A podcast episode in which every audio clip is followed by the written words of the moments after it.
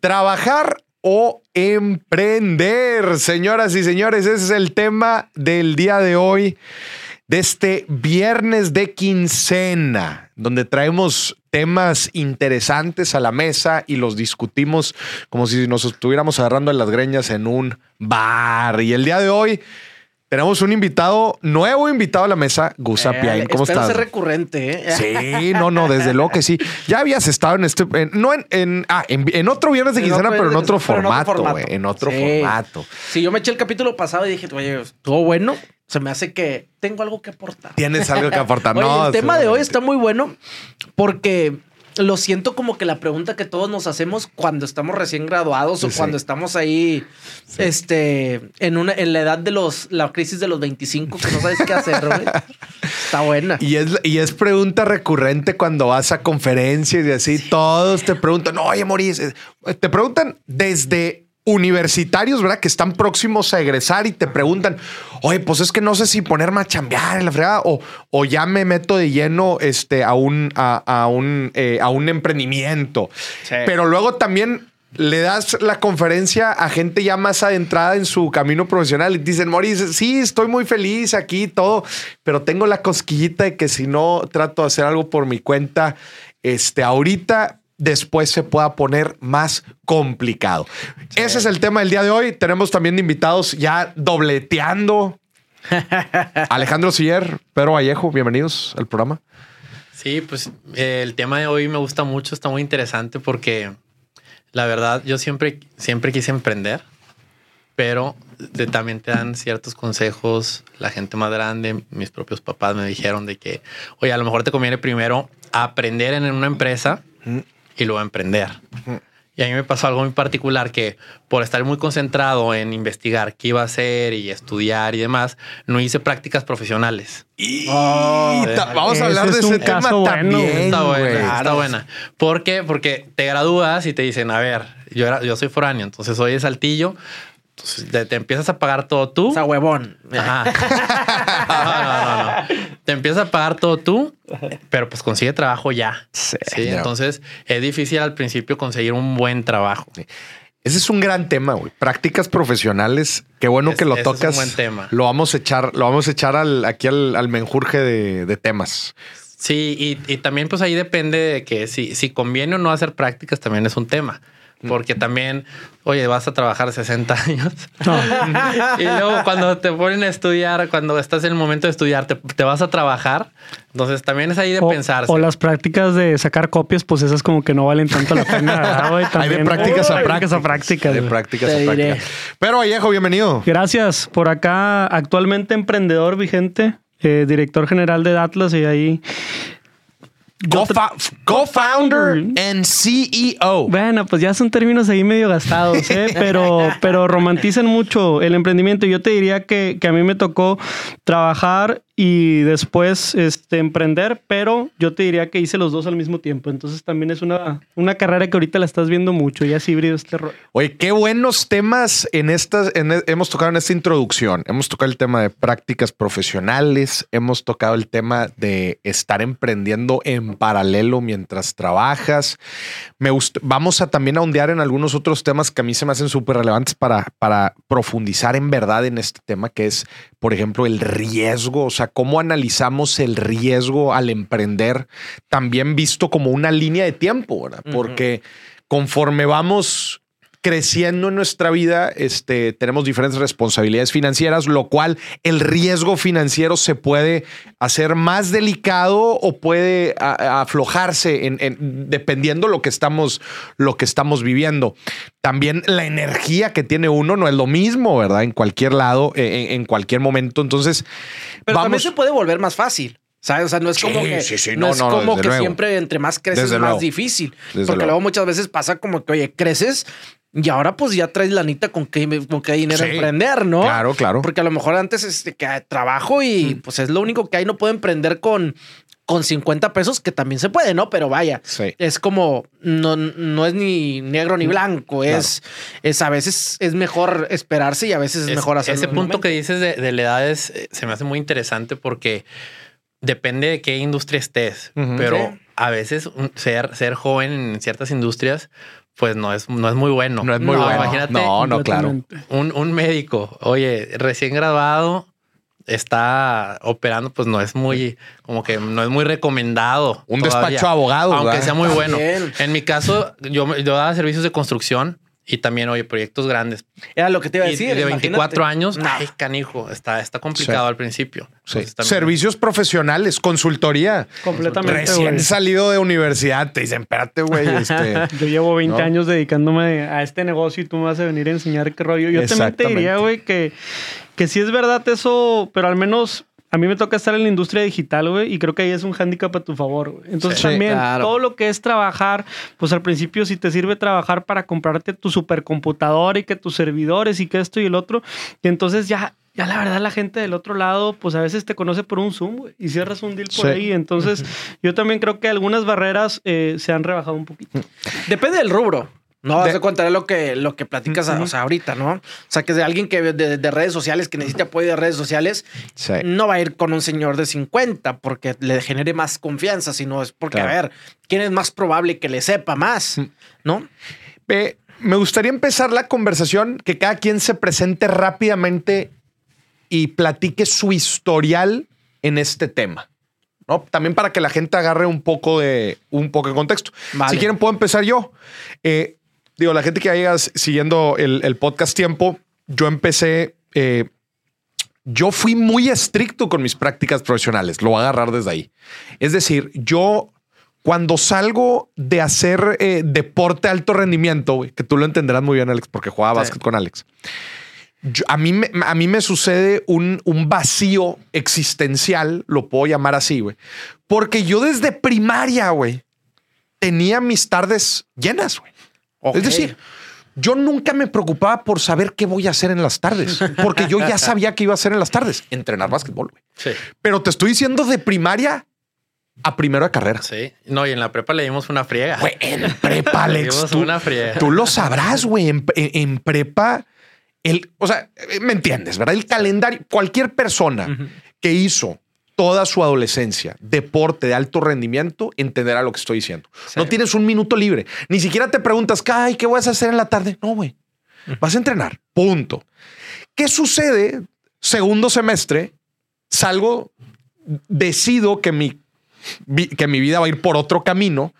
Por primera vez salgo después de comer, ya después las clases las tuve en la mañana y digo, ¿qué voy a hacer de mi vida? O sea, tengo toda la tarde libre. Todavía- no, n- nunca se me va a olvidar, güey, ese momento en donde salí del gimnasio y dije, ya no tengo que venir aquí. O sea, tengo, tengo todo este espacio libre. Y me acuerdo que la primera idea que me llegó fue, estaba en segundo semestre de nueve, segundo semestre de Ok. nueve, o sea, todavía está el primer año de carrera.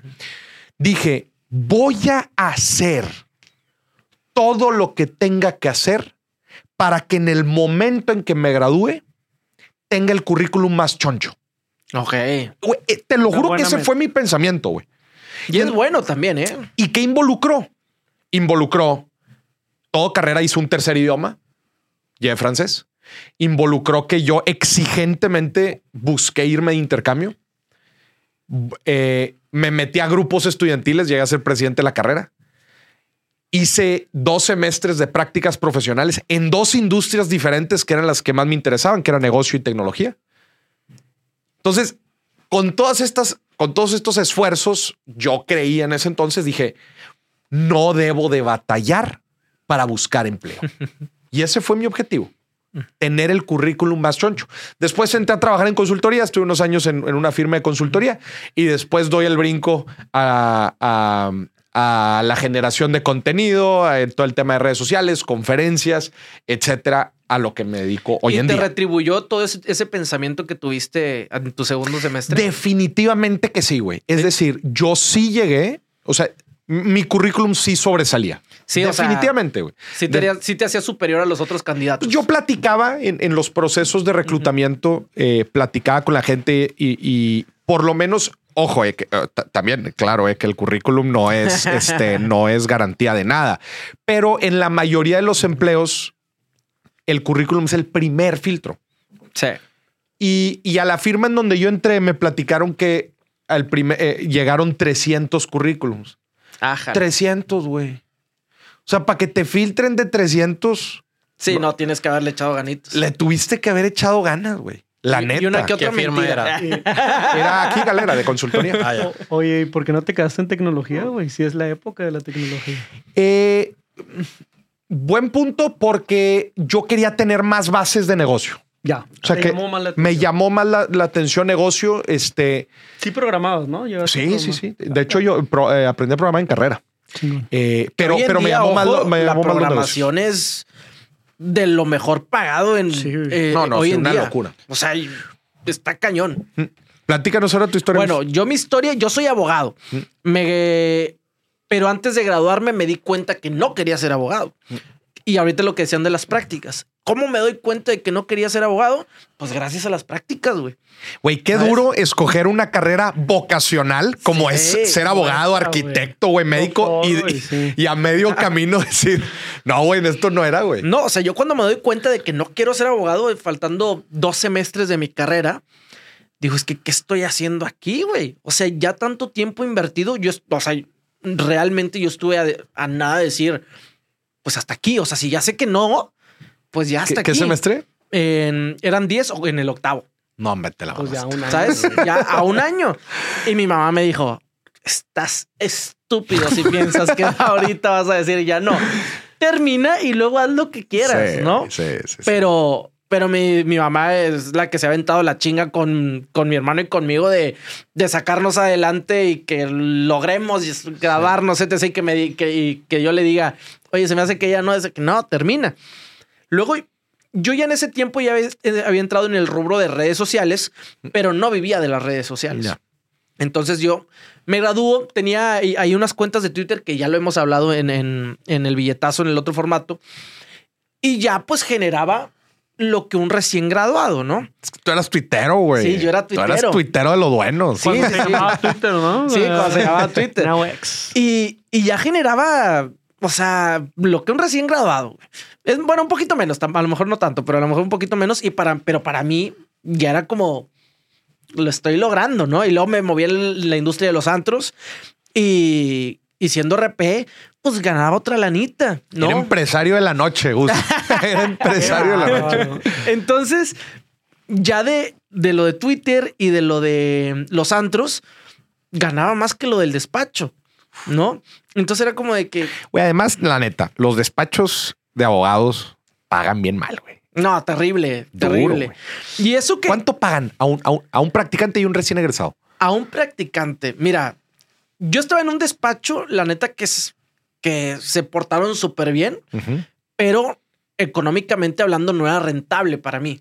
Pero es bien sabido que los, No, que los no, no. abogados ganan de la A chingada mí me pagaban 1.500 pesos semanales. como practicante. como practicante, pero yo me encargaba de mi gasolina, de mis estacionamientos y de mi carro. Ese No, es pues. el tema, te traen de va, va y viene, ¿no? Eres un chofer. Y esto y Eres un copias chofer, vete al juzgado, saca los acuerdos, eh, checa si ya salió tal cosa, este, vete a registro público, checa que, la, que, que- que te den una copia simple o una copia certificada. O que, ¿sabes? Entonces se, se vuelve algo más complejo que si dentro de tu trabajo no te vuelves emprendedor, que es lo que yo le llamo, ¿no? Porque sí, o sea, si, si estás en un trabajo, pero tienes comisiones o, o si consigues clientes, pues bueno, te va a caer tu comisión o te o vas a ganar un poquito de más lana, ¿no? O sea, el, el sueldo termina siendo insignificante. Pero a mis 21 años no conozco al dueño de, de Mattel, güey, que para generar buena lana y que me caiga muy buena lana del, del salario, ¿no? Y, y un recién, perdón, es que y un recién egresado, güey, de un, un- abogado recién egresado. Si llevas tiempo en, en el despacho, haz de cuenta. Porque los abogados desde primer semestre de carrera están jalando. Sí, güey. sí, sí, sí. O sea, sí, es bien sabido. Y eso que si no estás eh, de que trabajando en los juzgados, porque los juzgados tampoco se pagan muy bien. Pero un recién graduado que lleva ya sus tres, cuatro añitos en el, en el despacho, Sacando las copias del despacho. ¿cuántos- sacando las copias, suma? yo creo que unos 18 sí se puede, Ya. unos 18 sí se puede estar llevando, que no es mal sueldo, la neta, para, para un recién graduado. Sí, Obviamente depende de muchos contextos, pero mm, no sigue siendo lo importante. Hmm. No, lo importante está en la conseguir el cliente Sí. que, lle- que lo lleves al despacho y que te lleves porcentaje, porque si no, no, no es rentable, porque a ver, Sí. tienes que poner muchas cosas. Y si lo ponemos a contexto de Monterrey, que es muy cara la vida, pues, está bien cabrón, güey. Sí, sí, está sí, está muy cabrón. Entonces, bueno, X, yo decido eso, entonces me empiezo a dedicar a redes sociales, empiezo como community manager. Luego de ser community manager, les platicaba hace rato, antes cuando estábamos fuera del aire, este, me contrata una empresa china de, de una mm, empresa de streaming de videojuegos. Ahí ya me subieron un poquito el sueldo. Luego no entendía qué, qué querían. Pues nos hablaba, ellos me contestaban de noche y yo leía de día. Este, y era. Oye, pero, pero era más cómodo, ¿no? ¿Estabas en tus horarios o estaba también Ah, sí, complicado? Era, era súper cómodo. Yo me la pasaba jugando Era videojuegos. antes de... No, pues es que en esa empresa llegó al punto en el que no entendí qué querían. Ya, claro, claro. No entendí que, que- que yo les decía, es que tiene que ser por aquí. Ellos me decían de que no, no, creo que no. Pero no me decían, entonces dale por aquí. O, ¿sabes? O sea, no había como Ya. que una guía de, de a dónde querían llegar, qué es lo que querían lograr, nada. Entonces, y justo nos contrataron a cuatro personas juntos, ¿no? Que éramos el equipo de México. Los cuatro en el grupo de, oye, no sé qué quieren estas personas. No, pues el último mes fue de que, miren, vamos a disfrutar este último mes de paga.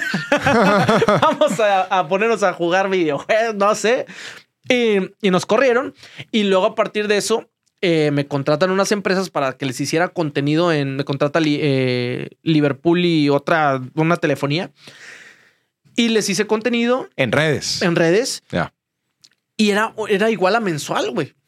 Oye, no, hombre, ya con eso. Entonces- Una pregunta, porque yo no estoy en el mundo de contenido, pero cuando dices me contratan, me contratan como que suena muy fácil, güey. De que, y son grandes nombres. O sea, nada más una pregunta así Ajá. básica que estás contando de tu historia me, me suena muy interesante, Gus, pero, o sea, ¿cómo que me contratan? O sea, ¿qué figura tenías tú para que te contraten? ¿Levantabas la mano? ¿Estabas en un grupo? ¿Te representaba alguien? O, o Es qué? que, que, que es, es- yo creo que es algo que tiene que tener un, eh, un emprendedor, Ya, que es la facilidad de llevarse con la gente y de conectar, güey. ya, sí. ¿No? Entonces, una, una agencia de, de marketing en Ciudad de México Ya, ya, ya. sabían que yo le sabía el TikTok. ¿Sabes? Toc, toc. Él es el que le sabe al TikTok. A ver, ojo, 2019, todavía no llega Sí. el 2020 de pandemia. Todavía no llega el 2020 de pandemia, entonces el, alguien que le sepa el TikTok, No había muchos. no había muchos. Sí, güey, al día de hoy Güey. yo no le sé, güey. Es que, güey, me da risa porque ese es, es- o sea, me los imagino perfecto en una mesa. Tráete a alguien que le sepa al TikTok. Cabrón. Güey, parece chiste, güey, güey, pero Sí, sí. Tú ves la agencia de, de mercadotecnia. Yo llegaba a las oficinas de Ciudad de México gigantes, güey. Mm. Y, y fue, y yo creo que fue tal cual como tú dices, de que, oigan, alguien conoce a alguien que le sepa el TikTok, güey. es que Liverpool y necesita este, a alguien que le sepa. Mm. No, pues yo conozco a un güey de Monterrey. Háblale. Ese güey era yo. Total, me, me dijeron, este, oye, te, te está- es- necesitamos a alguien que le sepa TikTok, que no sé qué. Ah, sí, yo le entro. Yo dije, ¿qué chingados voy a hacer? No sé, pero, pero tienes que lanzarte. Si no tienes como que esa valentía, Y también algo de lo que tú estás eh, diciendo también, Pete. eh, la facilidad con la que puedes penetrar una industria Claro, güey. que, está, que, que es sumamente nueva, güey. Porque quiero que extrapoles lo mismo que sucedió ahí, ajá. Pero con un buffet de abogados que es una industria mucho más de antaño. Que en la mesa han dicho, tráete a alguien de Monterrey que le sepa las leyes y le chica, porque no Güey, en- necesitas unos 40 años de trayectoria para que te contraten. No, y aparte de que hay, o sea, miles, ¿ah? Sí. No, y tendría sentido porque, a ver, eh, el código de, de Nuevo León. Sí, sí, ¿no? claro. O sea, sí necesitas a alguien que se sepa las leyes de Nuevo León. Pero lo que voy es cuando una industria está nueva, güey, innovadora, está está-. Esa es la palabra, güey. Eso está en la punta así y además está cambiando demasiado, güey. Que ahí es donde los jóvenes pueden aportar mucho más valor que otra gente, güey. Es cuando sucede esto que tú dices, oye, güey, ¿cómo le hiciste para llegar a estas marcas tan grandes, verdad? Y poder, y poder colocar un contrato de iguala, cabrón. No, y es mucho, es que es timing. ¿Mm? Tener buen timing y buen olfato, güey. Completamente. No. O sea, yo te digo, digo, ya llevaba mucho tiempo intentando en redes sociales, ¿no? Después salgo en un reality, en el reality eran tres equipos, YouTube, eh, Instagram, y había una que nadie conocía que era TikTok, güey. Ni yo la conocía, güey. ¿Cuántos, años tienes tú? Yo tengo 29. 29. 29. Ok. Y que también tuvo mucho que ver ese. Siento que todo lo agarré en la madurez que tenía que agarrarlo, ¿no? Sí. Sí. Porque si yo lo hubiera, hubiera entrado a ese reality de 21 y no conocía TikTok, hubiera sido como que no me importa TikTok. ¿Sabes? O sea, yo quiero andar en el desmadre, ¿no? Pero ahí conozco TikTok y ese timing de decir, ok, a los dos meses voy a empezar TikTok y que para cuatro meses después ya estuviera como la Liverpool y la otra marca de telefonía contratándome para de igual a mensual y de y Liverpool de oye vámonos a San Miguel de Allende porque ahí vamos a grabar vámonos a Cancún porque allá vamos a grabar y todo pagado todo todo todo porque yo era el güey que le sabía. ¿Cuál es la industria ahorita o las industrias ahorita que tú dices, si le sabes ese pedo, güey, tienes una penetración brutal dentro yo la- de, la de- tengo de la de clave, de la economía? A No, ver. pues hoy se escriben más bases de datos que nunca antes en No, la historia. tú estás- tú estás en la Inteligencia papa, artificial. Ahí está la ola y bueno, anecdotario que es que yo me dedico a eso hoy, pero particularmente cuando me preguntan mis sobrinos, cuando me preguntan también ahí mis primos, amigos o amigos que apenas están entrando o saliendo de prepa, es estudia algo relacionado a la tecnología y análisis de datos. Análisis de datos. güey. Es una, es, hay varias, pero esa es una. Oye, voy a, voy a platicar una anécdota súper rápido. Estaba en la convención bancaria, güey. Ya ves que se hace todos los Claro. años y llevan diferentes speakers.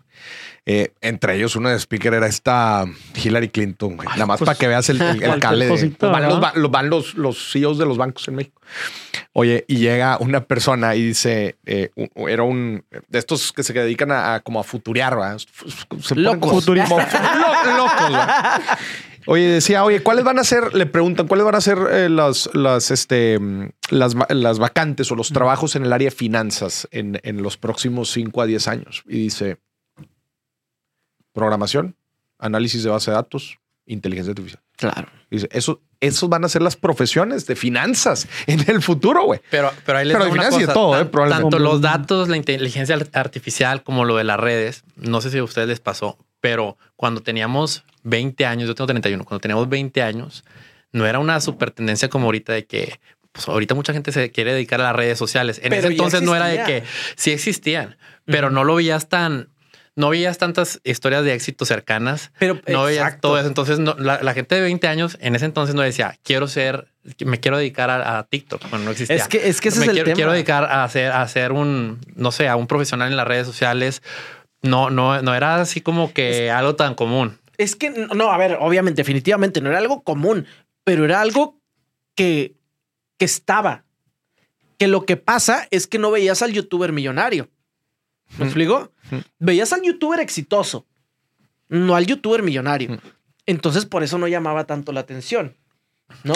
Y también no había casos de uso empresariales, güey. Cuando empieza a haber los casos de uso empresariales es cuando se genera la economía detrás de eso, güey. Entonces, oye, se lanzan las redes sociales, ah, sí, muy chingón, pero cuando las marcas, cuando se empiezan a, cuando pueden eh, eh, publicitarse, cuando empieza toda esta ola de generación de contenido y las empresas se dan cuenta que a la madre necesito yo también generar contenido, se crea toda una industria, güey que es la de generación de contenido, la de marketing digital, que ahí también te iba a agregar eh, a, las industrias ahorita que las están rompiendo, además de datos, inteligencia artificial, güey, marketing digital, que es básicamente cómo posicionas las cosas a través de medios digitales. Mira, como quiera, yo creo que cualquier tendencia eh, de buenas a primeras sí necesita como su Michael Jordan o su Messi. ¿A qué me refiero?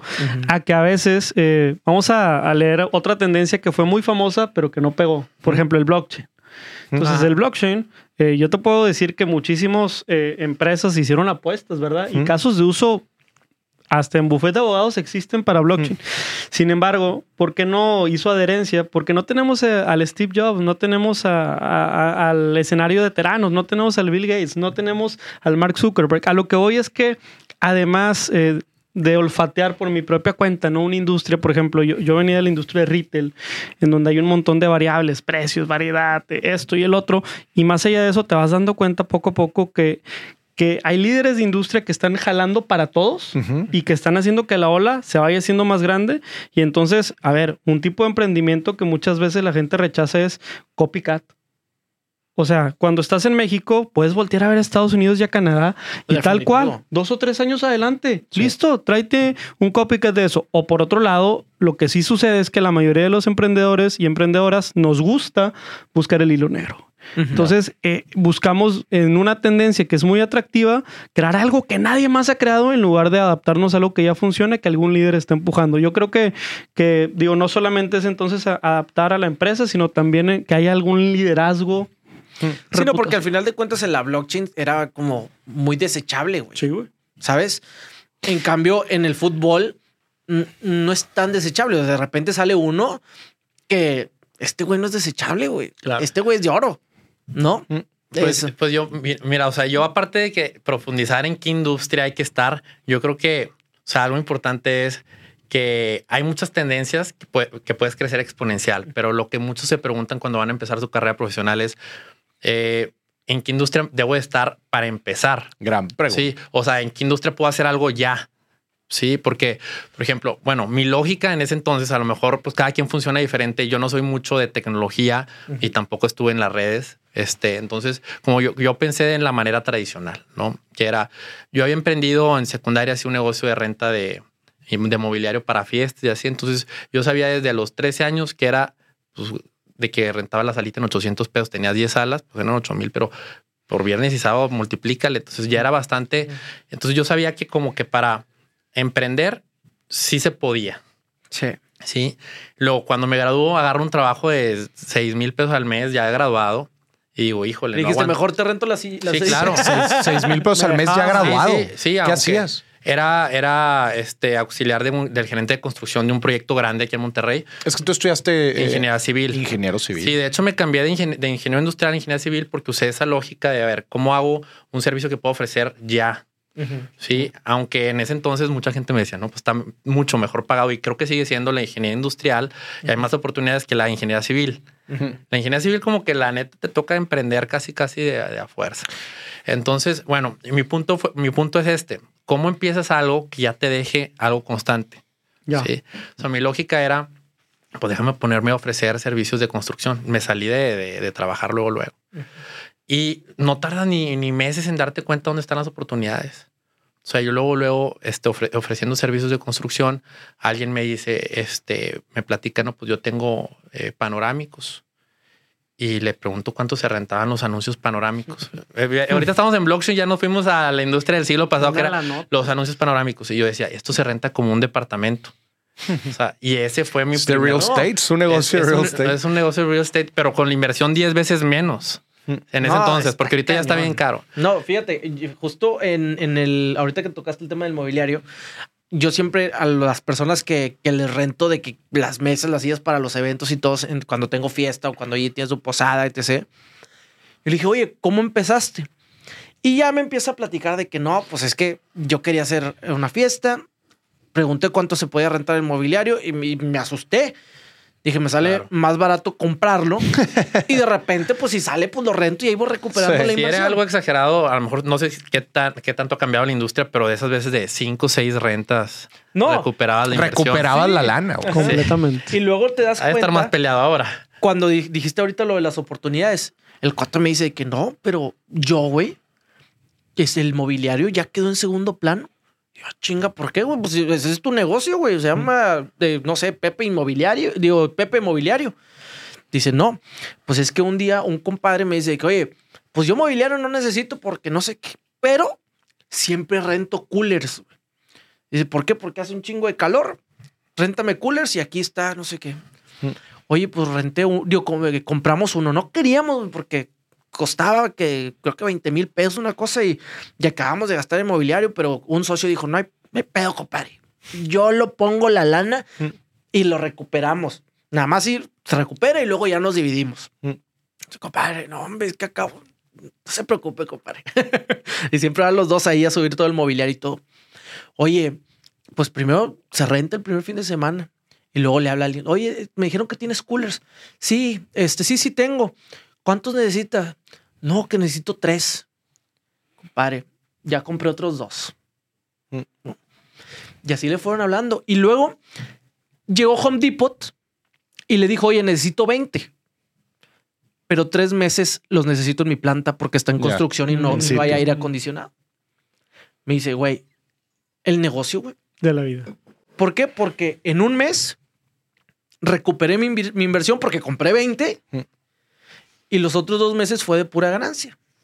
Terminó y vendí la mitad porque no voy a pagar una bodega para Sí, tenerlos no. todos. Ese es, un, ese es un buen punto. O sea, hay oportunidades así, hay bastantes. Sí. Yo lo que me he dado cuenta es como que hay, todo funciona entre emprender y, y agarrar un trabajo estable como, como una S. O sea, yo lo veo así. De cierta cantidad de dinero, de, de poquito, sí, a, a 30 mil pesos, a lo mejor hasta 40 mil pesos. Si haces cierto tipo de emprendimientos, obviamente no es de una semana, ¿verdad? Dedicándole No. investigación y todo. Y ni siquiera con inversión, eso es algo muy importante. Prestando algún servicio, lo puedes lograr muy fácilmente. Yo sí creo eso y a lo mejor eh, decirlo así en alto se escucha de que ah, ¿a poco ganar 40 mil pesos es muy fácil. Yo, yo sí lo creo que con poquito leyendo ciertos libros y así, y cero inversión, hablando que no tiene dinero, ¿Qué, ¿qué tipo de qué servicios? tipo de servicio? Eh, por ejemplo, si tú sabes hacer algo, ya sabes hacer algo de tu carrera, pues es, muy sencillo, ¿no? De que es diseñar, programar, cualquier tipo de esas cosas. Pero si no, servicios que no necesitas ninguna, ningún estudio profesional, haz de cuenta que ofrece servicio de banquetes a domicilio. Entonces te dan el anticipo, con eso compras y luego lo, y luego lo, lo, lo, lo ofreces. Yo, yo siempre lo he dicho. Hasta los paneles solares, que ahorita en, en la industria que estoy, primero pido el anticipo. Ahorita ya los financio y les doy hasta hasta cinco años de financiamiento, pero como empecé era, oye, son 100 mil pesos, págame un anticipo del 50-60%, los compro y luego los instalo y luego al instalador le, le pago con el finiquito. Así puedes empezar y cual, cualquier negocio, a lo mejor hasta unos muy grandes, se pueden empezar de esa manera. Pero luego se viene una curva. Yo sí le veo una curva y es algo que he, he tardado algunos años en sobrepasarla, que es ya de una cantidad de 40 mil a mayor a 150 mil, que deja de ser un, siguiente un escalón. emprendedor, sino un empresario. Eso ya es otro tema y ya de cuenta que estamos hablando de tres cosas diferentes. A ver, tiempo nada más, porque está interesante cómo lo estás planteando. O sea, tú dices, como freelan- freelancer autoempleado, oye, hasta broker de bienes raíces, ¿verdad? Tú dices, Ah, puedes llegar, puedes llegar hasta 40, 50 mil pesos, este, con tu tiempo y sin, sin, sin dedicarle mucho, o sea, Comisionando. comisionando, sin tampoco ser un trabajo súper especializado, este... Exactamente. O sea, que- O sea, sí, sí, sin ser de que, oye, eres un per bueno programador, ya eso es otra cosa. De vendedor. Oye, vendiendo algo o ofreciendo algún servicio que, que A lo ver, haces con tus manos. los este, haciendo de pasteles. O sea, se han de llevar por lo menos 30 mil pesos. Híjole, no sé. No No, sé, güey. no. A ver, No, enséñame la Yo mata, fui- enséñame la mata y te creo. Yo Enséñame fui- la mata Yo y fui te creo. paqueterito. Yo fui paqueterito cuando era chiquito en Ciudad Victoria. Ojo, Ciudad Victoria. Pero es un paro que cuando eres niño te dan. No, no, y- no, y me creo- refiero a los viejitos, a los niños no tanto, a los viejitos. Lo, yo diario eran 300 pesos hace 20 años. 300 pesos diarios, Hace 20 años. Ganábamos más que las cajeras. de plano. Sí, sí, sí, sí, sí, Eso sí. sí es un outlier. Sí, Sí, muy cañón. Sí, puede, sí. Sí. sí, puede ser. Y ¿eh? los viejitos, No, no hace- mi hermano sí se vino a Monterrey a trabajar el verano, ¿no? A trabajar de paqueterito en el HB de Gonzalitos. Mi hermano se llevaba 500, de 500 a 600 pesos diarios hace 20 años. Oye, yo, yo quiero actualizar una versión eh, Ah. porque dentro de trabajar o emprender, yo extraño cosas de trabajar, güey. Sí. Hoy Sí, sí, emprendo, ¿verdad? Y tengo un equipo de personas y está padre, pero también hay cosas que se extrañan. Hay cosas. Y antes me gustaría nada más que, que, que Alex termine esa idea, güey, porque está bien interesante. Y ahorita podemos partir desde la pregunta si ustedes recomiendan recién egresado, güey, entrar a trabajar o, o buscar emprender. Pero Sí. termina la idea porque estaba bien interesante. La- ¿Qué es- pasa después de esa línea, de esa barrera de los Ah, 40, 40. 50 mil pesos? Sí, pues mira, haz de cuenta que sigues teniendo la, misma cantidad de horas. Esa es una. Sí, correcto. Entonces ya tu hora, pues ya está, ya está Topada. Topada. Sí, y luego se, viene otra cosa. Si quieres empezar a, a crecer más, pues también se vienen gastos de gastos de reinversión, costos de adquisición de clientes, gastos en prepararte a ti, gastos en investigar de tu, de tu mercado, porque si no estás topado ahí, vamos a, a- vamos a hacerlo así súper súper fijo. Estás topado en 40. A ver, ¿cómo le haces para ganar más? Y viene algo opciones. clave, contratar. Con- por eso, exactamente. Es otro tú. con- contratar, exactamente, es contratar, asociarte, invertir, o sea, invertir en tu negocio, en, en CAPEX o lo que sea, aunque sea un CAPEX chiquito, ¿verdad? Ya, ya, ya. Todo eso, entonces Sí. se vuelve un reto, ¿no? Y no todo sale Güey, bien. Estás es que güey, está con madre ese tema, porque, a ver, otra vez, tú, tú, tú con, con tus conocimientos y con tu tiempo y estirando la liga, güey, llegas hasta ahí, ¿verdad? Pero como tú dices, el dar el salto con todo lo que estuviste eh, diciendo requiere ya conocimiento financiero, porque ahora sí ya estás administrando una empresa, ya no eres un autoempleado, ya vas a empezar a construir algo, güey. Conocimiento de finanzas, conocimiento, ahora sí también estabas diciendo costo, eh, eh, temas de, de reinversión, entonces ya le tienes que saber también al retorno de la inversión, este marketing, le chingada, o sea, otro, liderazgo. Si ¿Dónde tienes gente, liderazgo? entra ¿Dónde tema- gente? No. liderazgo, organización y la chingada. contratas a alguien y ese los primeros tres meses no cuentas con ellos, güey. Sí. Es mucho aprendizaje. Claro. Entonces sí son, son dos universos aparte. Son dos güey. universos dos aparte universos y ahí aparte. entra también el dilema de, de qué carrera, de por dónde te quieres ir, si trabajar o, o estudiar. O sea, yo así, si me dijeras, platícame en dos minutos, yo te dijera, si quieres de cero a 40 mil pesos, haz algo con tus manos, vende tu tiempo, sí, tu tiempo y lo vas a lograr. Después de ahí, ay, canijo. Sí, o sea, a lo mejor un trabajo estable donde te dan unas prestaciones, donde te paguen y puedas aportar ya de lo que sabes, porque si ganas 40 mil pesos con tu tiempo, es- eres alguien que capaz. Si te ponen una infraestructura y recursos y equipo, pues yo creo que hasta a veces siento que pudiera Alejandro Rodríguez eh, cre- crecer mucho más o aportar más en una empresa. Si a mí me, me dijeran, tienes todo esto para invertir en investigación, en esto, en marketing, para este modelo de nuevo de negocio, a ver, arréglatelas tú solito. Paga la renta y paga el agua y paga la luz y paga los sueldos y paga las liquidaciones y paga, paga todo. Entonces se vuelve otra categoría, ¿no? Entonces ahí es cuando, se- cuando dices, tienes el verdadero perfil de no nada más pedir o vender tu tiempo o ser, y ser vendedor, ser un broker y, y, y- y- y cobrar eso, a realmente tú cobrar por esos servicios, pero aparte hacer toda la infraestructura para seguir creciendo. Sí, y la infraestructura eres ahora sí tus recursos. Sí. No, no, no eres una gran empresa donde te lo ponen todo a- ahí a pie y tú lo único que tienes que hacer es seguir creciendo, leyendo, capacitándote. Entonces también tienes una línea bien, bien Sí. pintada para el éxito, también como, como empleado, ¿verdad? Eso está bien cañón. Como empleado, el caminito está marcado. Tu jefe te va a ir pidiendo cosas, te va a ir inclusive tu mismo jefe capacitando, güey. Claro. Eh, y te va a decir, hoy tienes que aprender esto y va, y va a llegar un momento en donde vas a crecer tanto que te van a decir, el siguiente paso es que te vayas a hacer una maestría. Y cuando vuelvas a hacer de la maestría, ya probablemente vas a estar en los eslabones más altos de la escalera, de la escalera corporativa. Y la neta, si tienes una carrera profesional exitosa dentro de un corporativo eh, mediano, mediano o grande. grande, vas a estar bajando una muy buena feria, inclu- eh, eh, eh, considerando ya con maestría. Del otro lado, si quieres saltar esta barrera del autoempleo al empresario, carnal, esto es China libre. güey.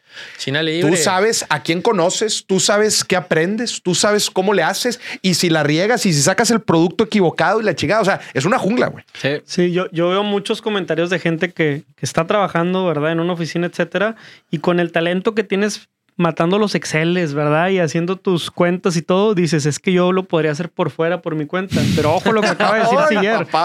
No, o sea, normalmente empiezas a emprender porque tienes una habilidad y te sale muy bien, pero lo que vas a terminar haciendo es, eso va a ser el 20% de tu día. O sea, tienes que hacer Sí, administración, gastos, marketing, contactos y sobre todo ventas. Entonces, yo creo que, que se ha romantizado mucho de cierta manera el emprender, pero también es No, importante ver ese lado. Sí, sí, sí ha romantizado. O sea, no, no, yo de hecho no, no estoy diciendo que esté fregón. O sea, no, para nada, para nada. O sea, yo creo que está de, de más de bien vendido en las redes sociales ser emprendedor. O sea, de hecho, yo diría que depende qué tipo de persona seas, ¿no? Yo soy una persona que digo, me encanta la incertidumbre. ¿Sabes? Toda mi vida he vivido con incertidumbre de... Sí, Y, es- y es más Pero- fácil decirlo que ahí- hacerlo. ¿eh? ahí te va. que te- decir que Sí, te sí, encanta pero- la incertidumbre. Pero No, está con ganas, pero, pero haz de cuenta que decir que ayer un- o sea, te pasa, ¿verdad? Que ahorita un güey que me dé un millón doscientos de que dice, oye, anda patinando con el pago. Ahí es, o sea, es, es una incertidumbre mala. A mí me gusta la incertidumbre buena. Hay que irlo No, marcando así. No hay ni incertidumbre mala ni buena, es, es en general incertidumbre. Sí, no, O sea, pero es que- puede haber resultados No, no, buenos pero- o malos. oye. Bueno, Sí. pues si lo, si lo quieres ver de esa manera, pero entonces, ¿cómo le llamas cuando estás en, en un límite de que no sabes si van a salir las cosas bien? ¿Verdad? Riesgo. Ay, qué rico. Oye, de hecho, hay, hay, hay una película, que creo que es de Robbie Williams, que dice de que le dicen de, de, pero es que no sé qué va a pasar mañana. Y dice Robbie Williams, how exciting. no, no, no, no lo han visto. No, no. Bueno, pero es como de, de con mi mamá, nosotros vivíamos al mes, güey. Mm. ¿Sabes? Llega el mes, se paga. Digo, mi mamá tenía un salario, ¿no? Entonces se pagaba y ya. o sea, ya no, no, no, no hay dónde sumarle más, ¿no?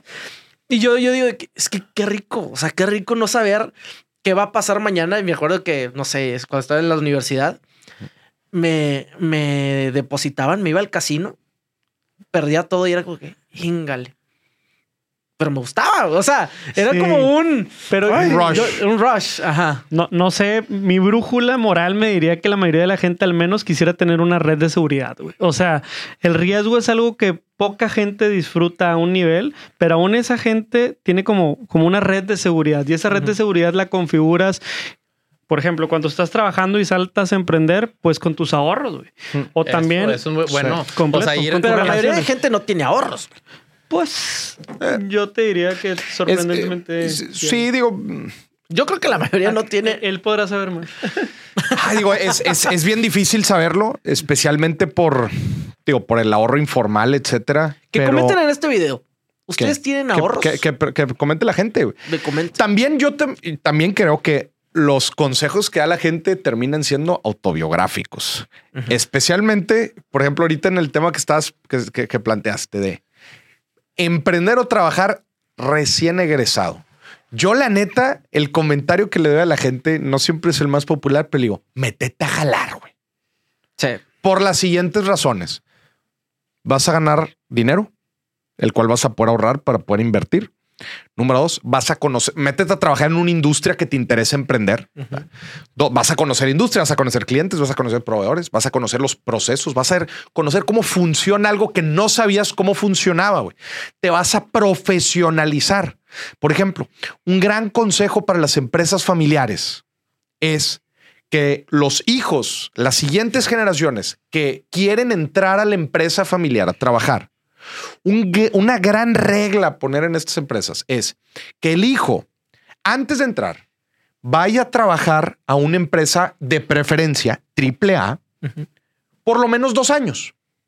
¿Qué están haciendo ahí? Es, hijo, hija, vela a regar a una empresa triple A. Aprende cómo se, qué es una empresa triple A, una empresa nacional chingona con procesos bien establecida que ve- aprende cómo se hacen bien las cosas para que cuando vuelvas digas, oye, todo esto está mal, vamos a mejorarlo. Es que, es que, o, o sea, lo que dices de que cuando recién te gradúas conviene trabajar, yo creo que sí es verdad, siempre y cuando tengas algún sustento para hacerlo. No sé qué porcentaje, Como algún sustento. no sé qué porcentaje de México emprenda por necesidad. Mm. O sea, yo creo que un gran porcentaje. Creo que la carrera perfecta podría ser eh, graduarte de carrera, trabajar dos años en una empresa AAA, como lo comentas, en una consultoría o en una empresa grande internacional, a lo mejor hasta salir al extranjero a trabajar, luego hacer una, una maestría. Este, si se puede en una Ivy League o así, eso ya es un alto perfil. Si no, una, una maestría en cualquier universidad de Estados Unidos o en una universidad aquí en Monterrey que hay muy buenas. Y luego ya buscas si a qué industria te quieres ir, investigas un poco, maduras también, eh, pues no sé, psicológicamente, de, de valores y demás. Y luego ya a los Y 30 conoces años gente. conoces También. gente. Yo creo que ese es como que el perfil perfecto para emprender. Pero no sé qué porcentaje de México, y yo, yo me considero también por ahí, que dices, no me queda de otra. O sea, haz de cuenta que de aquí a yo ganar un sueldo donde me pueda pagar mi departamento, la comida y esto, ay, canijo, a lo mejor me va a tomar cuatro años y, y en, ese, en ese caso con algún respaldo de mis papás todavía. Sí. Entonces, yo creo que a veces es de que pues, ponte a vender lo que sea. Digo, lo que- que, sepas hacer, limonadas, vámonos, pasteles.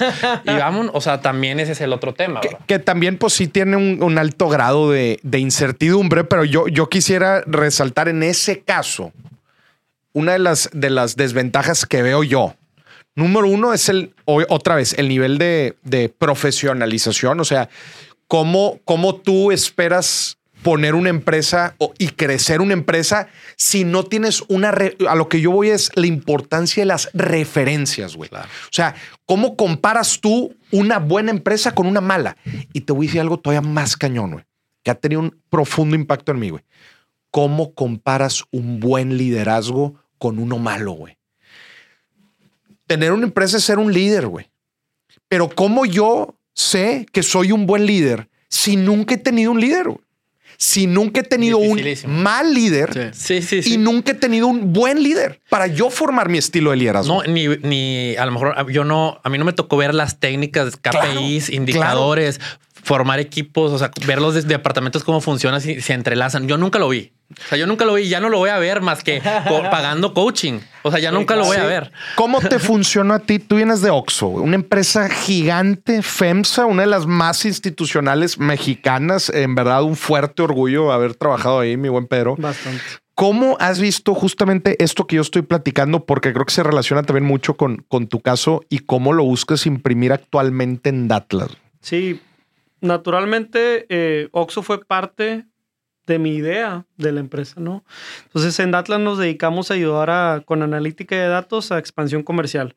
Y yo me daba cuenta cómo estaba en un negocio en el que se abrían tres tiendas al día, güey. Es un Tres.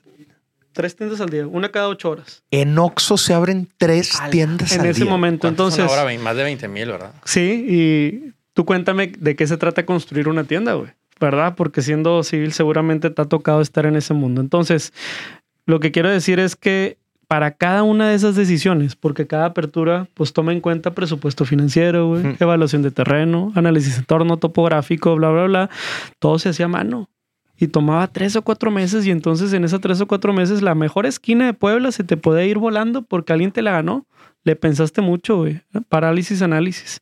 Entonces dije, oye, pues debe haber una manera más automatizada. Me aventé un piloto ahí, no me hicieron mucho caso, pero lo que te quiero contar es que dentro de lo que te estoy eh, platicando, pues tocas base con cómo trabaja finanzas dentro de una empresa. Mm. ¿Por qué? Porque el presupuesto viene de ahí. Mm. Oye, ¿cómo trabaja el área de marketing? Porque ellos te van a decir cuál es el tamaño del mercado. ¿Cómo trabaja el área de construcción y mantenimiento? Porque ellos ya tienen un pipeline. Ellos ya saben que van a construir de aquí a dos años. Entonces, ¿cómo le levantas la mano y le dices, oye, eh, cuesta diferente construir aquí en Puebla que en Monterrey o en Querétaro? ¿Cómo están los precios de las varillas, etcétera? ¿no? Entonces, al final de cuentas, eh, la idea, ¿verdad? Y mucho de lo que alcanzas también a ver como emprendedor es que si bien existe un tipo de emprendimiento adentro de las empresas, ¿no? Que le llaman intraemprendimiento, pues muchas veces, eh, como decían ahorita, dominas una industria, la conoces, te adentras en cómo funcionan los departamentos y luego dices, güey, ahí hay 30 dolores que si alguien lo resuelve de manera digital, ahí hay un negocio. Eso, güey, para mí se me hace la parte crucial de por qué,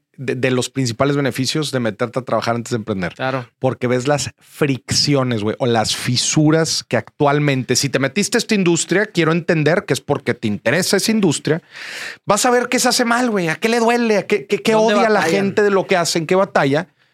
Y dices, ay, caray, con un poquitito de ayuda, hay veces sí requieres algo de inversión, pero puedes encontrar esa Oye, fricción en el mercado. Y lo que acabas de decir es importante. Métete es, métete, güey. O sea, yo cobro en caja, güey. Mm. Yo cargué cuarto frío, güey. Yo me subí a rutas, güey. Eh, yo tuve que resolver un fraude, güey. O sea, métete, métete de lleno porque estás casi, casi en, en un, en un ambiente, se va a escuchar muy romántico porque haz de cuenta que te están pagando un poco por aprender si lo estás viendo de esa manera. ¿no? Si lo ves y lo buscas también, porque Claro, es también de buscarlo tú adentro del Claro, trabajo, a buscar que- aprender lo máximo. Que muchos de la gente que, que está trabajando no, no se pone a pensar en ese tipo de cosas. Que, oye, si yo no estuviera aquí, ¿qué le podía vender? ¿No? Yo tengo un conocido que hace mucho tiempo trabajaba en, en una empresa, creo que de aires acondicionados, algo así. Y siempre batallaban mucho para encontrar X cosa que tenían que pedir de China, ¿no? Entonces, mi conocido fue de, oye, pues me voy a salir y yo me voy a traer todo eso de China para acá. y les voy a facilitar esto. Entonces, y gracias a eso, hoy casi todos los cargadores en, en México que te compras en Stering y todo eso, traen algo de su empresa. Claro. ¿No? Pero fue por observar que su empresa, que era una empresa AAA, necesitaba un chip que, que en ese tiempo, pues obviamente no estaba ni siquiera la tecnología aquí en México avanzada, de que necesitaban un chip. Entonces, consiguió tener el chip aquí en México para podérselo vender a las empresas, ¿no? Ya a ver, suena muy fácil, ¿no? Pero, pero es una cosita que si estás dentro de una empresa AAA, como lo mencionas, observando y diciendo de, oye, yo a esta empresa le podría vender tal cosa, porque batallan un chingo para encontrarlo, ¿no? Y yo te, conozco a alguien que me la puede traer. ¿Cuál? Super paréntesis, ¿cuál, porque las hemos mencionado bastante y no hemos dado tantos ejemplos. ¿Qué, ¿Cuáles consideras tú que son las empresas AAA en México? Vete la bolsa, el índice que cotiza en Bolsa Mexicana de Valores, yo, me, yo, me, yo diría que unas de esas, pero está obviamente América Móvil, está obviamente FEMSA, está pues obviamente eh, todo el grupo que, que respalda la Comer, están los mineros, ¿verdad? Etcétera. Las cerveceras, Heineken. O vete una playera de fútbol. Cemex, o sea, son estas empresas institucionales, o sea, cuando decimos pues triple A, estás hablando principalmente de empresas, la mayoría transnacionales también, digo, y obviamente las extranjeras operando en México, ¿verdad? Obviamente los, los Googles, los Facebook, digo, obviamente ya estás hablando de los Nestlé, estás hablando ya de las cadenas de, de las empresas a, a mero arriba dentro de la pirámide del, del mundo corporativo, Eh, pero fundamentalmente son empresas institucionales que tienen un, un buen organigrama, unos buenos procesos eh, eh, y, y que son también la mayoría líderes en su industria. O sea, ellos marcan, marcan la pauta de lo que se, de la innovación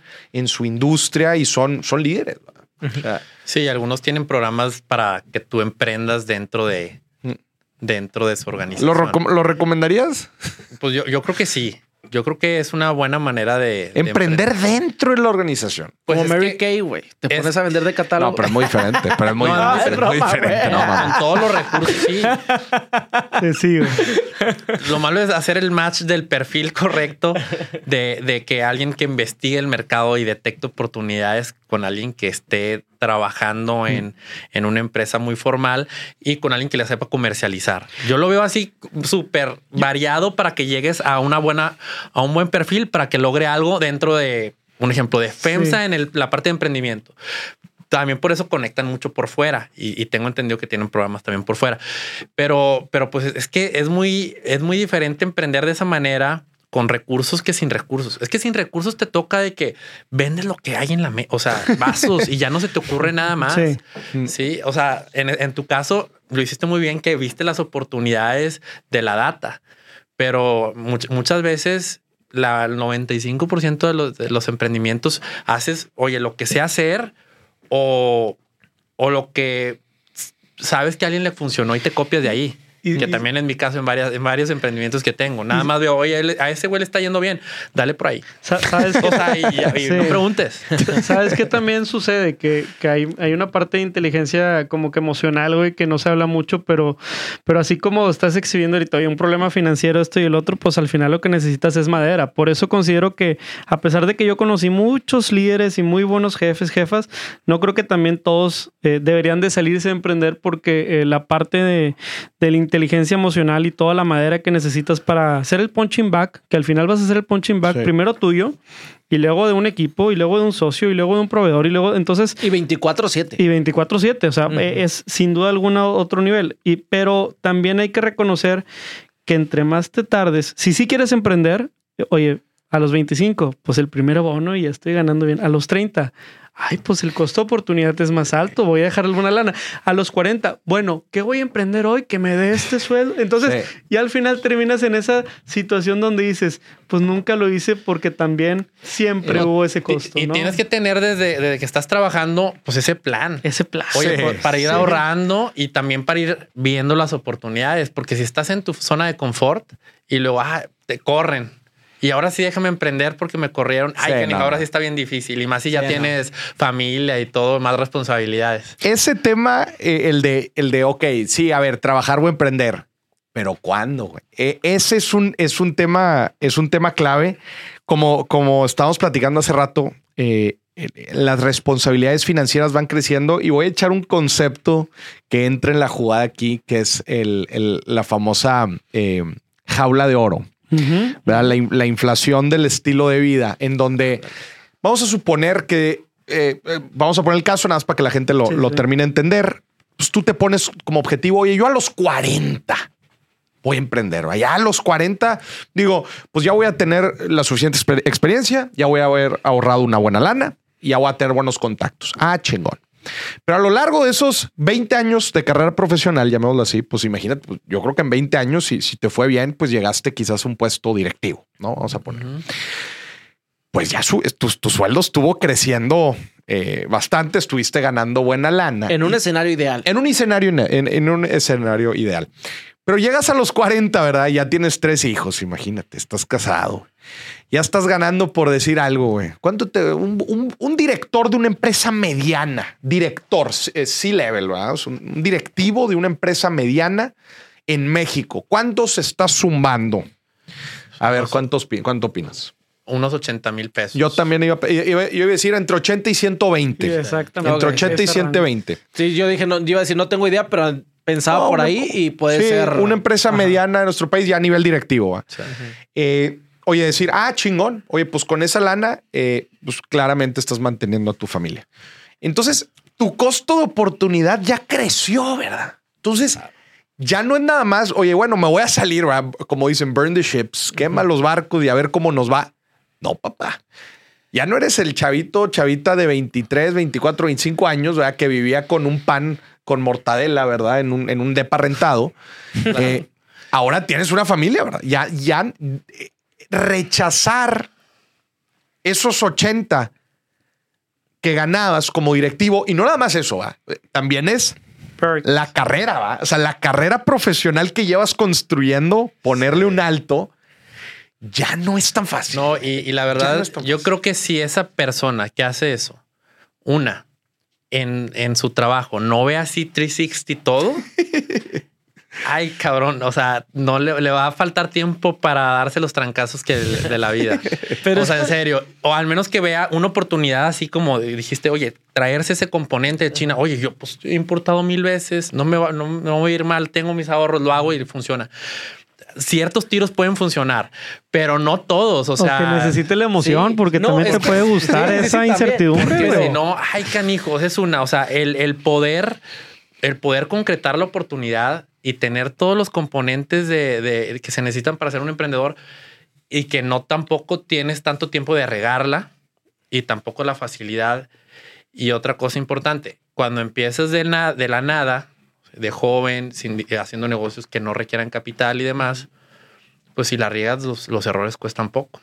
Sí, totalmente. Yo, yo justo tengo un cuñado que tiene ahorita 24 años y que ahorita que decían de que, oye, estudiar o emprender, trabajar o emprender, ¿no? ¿A qué edad emprender? ¿A qué edad trabajar? Yo sí creo que la misma necesidad te lo va dictando. No creo que sea cuestión de a mis 40, cuando ahorre, cuando no sé qué, voy a poder. A menos de que sea un sueño, ¿no? A menos de que sea un sueño en el que digas de que, oye, yo sabes que quiero poner mi restaurante de pollos. Pero es más un- una pasión que, que, que una necesidad, ¿no? En cambio, yo ahorita que tengo a mi cuñado que tiene 24, 25 años, que se metió a trabajar y él le había dicho, yo voy a trabajar toda mi vida, yo, yo soy una persona bien tranquila, o sea, no, no, no, no quiero los grandes lujos, que solo quiero estar tranquilo, quiero terminar de trabajar y dejar de trabajar, ¿no? Mm. Claro, todavía no se ponía a trabajar, ¿no? Ah, eso lo decía antes de Lo trabajar. decía antes, ¿no? Una carrera corporativa tradicional. Tradicional. Sí, claro. Luego empieza a trabajar, ve los sueldos y dice, ¿y co- como a qué edad voy a estar ganando 80 mil pesos que, que me pueda dar la tranquilidad a mí y a mi familia? Porque yo sí quiero mantener a mi familia, güey. Y esa es la otra. O sea, si, si alguien te va a estar pagando 80 mil pesos, 100 mil pesos mes con mes, no te van a poner a que te sientes bien a gusto. Sí, no, no. El estrés va a ser alto buena- también. El Exacto. estrés va a ser alto. Y a lo mejor comparable con, con emprender. No, o a lo mejor mayor, hasta más. más, mayor. Hasta más. Hasta más, porque el estrés te lo está poniendo el, el- tu jefe, ¿no? Y va a estar encima de ti, porque a ver, los que tenemos empleados que, que es de, de, oye, contratas a alguien y al mes te dice que no, es dinero perdido. es como de que no estás agradecido de que, ay, qué bueno que te fuiste, ¿no? A ver, que te contraté hace un mes, te fuiste y yo de todos modos te pagué el mes, ¿no? Es como tienes, corres riesgos de inversión que dices de que mi dinero tiene que valer al momento de, de, de pagarlo, ¿no? Y mi, y mi cuñado ahorita es como de que se me hace que voy a hacer las dos cosas al mismo tiempo, ¿no? ¿Qué opinan de eso? O sea, de, de- de hacer las dos cosas al mismo tiempo, digo, creo que es la forma más, más segu- segura o, o más eh, paulatina, ¿verdad? En donde estás trabajando eh, y por fuera estás tratando de, de- de poner un negocio o tienes tu negocio, que hoy en día, pues ya hay negocios eh, en línea eh, que no te requieren tanto tiempo y la frega. ¿Qué, qué opinan ustedes de eso? Porque fíjate que, que he escuchado opiniones encontradas. Yo antes era un, un amplio fanático de esto. De hecho, así fue, así fue como yo le hice. O sea, en, tu- en tus ratos libres, eh, taloneale un negocito, te dediques a lo que te dediques, pero tú siempre tienes que tener a fuerzas una segunda fuente de ingreso. Y, y- y era ferviente creyente esto, ¿no? Pero luego también escuchas otro tipo de comentarios que es, a ver, pues como todo, el que se distrae, afloja. Pues es que hay- yo creo que hay Go big categorías. or go yo, home. yo lo metería en tres categorías. Si tienes un, un empleo, una es el ingreso extra. Ese siempre se puede. Y la, la típica, la que más se me ocurre, y hasta eso después les platico de todos los emprendimientos, pero una vez sí lo llegué a hacer por dos años. Vendía barbacoa los domingos. O sea, ese ya te la pones. Vámonos. Esa te la pones güey, dentro de una carnicería que Claro, tenía, claro. pero entonces hacíamos todo el proceso de vender la barbacoa, que era opcional si queríamos venderla o no. Es una frieguita, pero es un ingreso extra que siempre se te va a vender, al menos que sea muy mal, la verdad. Pero siempre se te va a acabar. Si haces 10 kilos, si haces 20 kilos, se te va a acabar. Entonces, eso es el ingreso extra. Mm. Ya sea algo que no tenga que ver con tu carrera o algo que sí. Pero un ingreso extra no es relativamente un emprendimiento. Exactamente. Sí, no, no, Es- por es eso un son las ingreso cajitas. extra. Pero ahí está. Ese siempre lo puedes hacer y no te va a ocupar tampoco la gran cantidad de tiempo. La otra, otro tipo de emprendimiento que yo veo es, ahorita lo comentaste, de que tu pasión. Oye, yo siempre quise tener un restaurante. Pues ve investigando, ve ahorrando para ponerlo. Eh, a lo mejor te vas a tardar cinco años o 10 años en ponerlo, pero estás trabajando sobre eso. Pues si no trabajas sobre eso, lo- te va a durar tres meses. Sí, muy buena diferencia. ¿Verdad? Muy buena diferencia. Y la tercera, que yo creo es, si quieres hacer una carrera completamente fuera de, de la industria, si quieres ser un, empres- un emprendedor slash algún día empresario, ahí sí yo creo que tienes que tener la neta un pie afuera y un pie adentro y si estás trabajando en un en una industria que sea o porque necesitas el dinero porque te estás fregando la información Sí, porque estás aprendiendo. una cañón. de las dos Sí.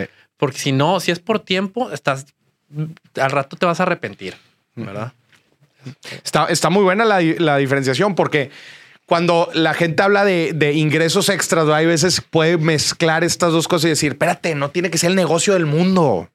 Puede ser algo de fin de semana, ¿verdad? Que como tú dices, hoy la barbacoa pues, se vende, se vende parejo.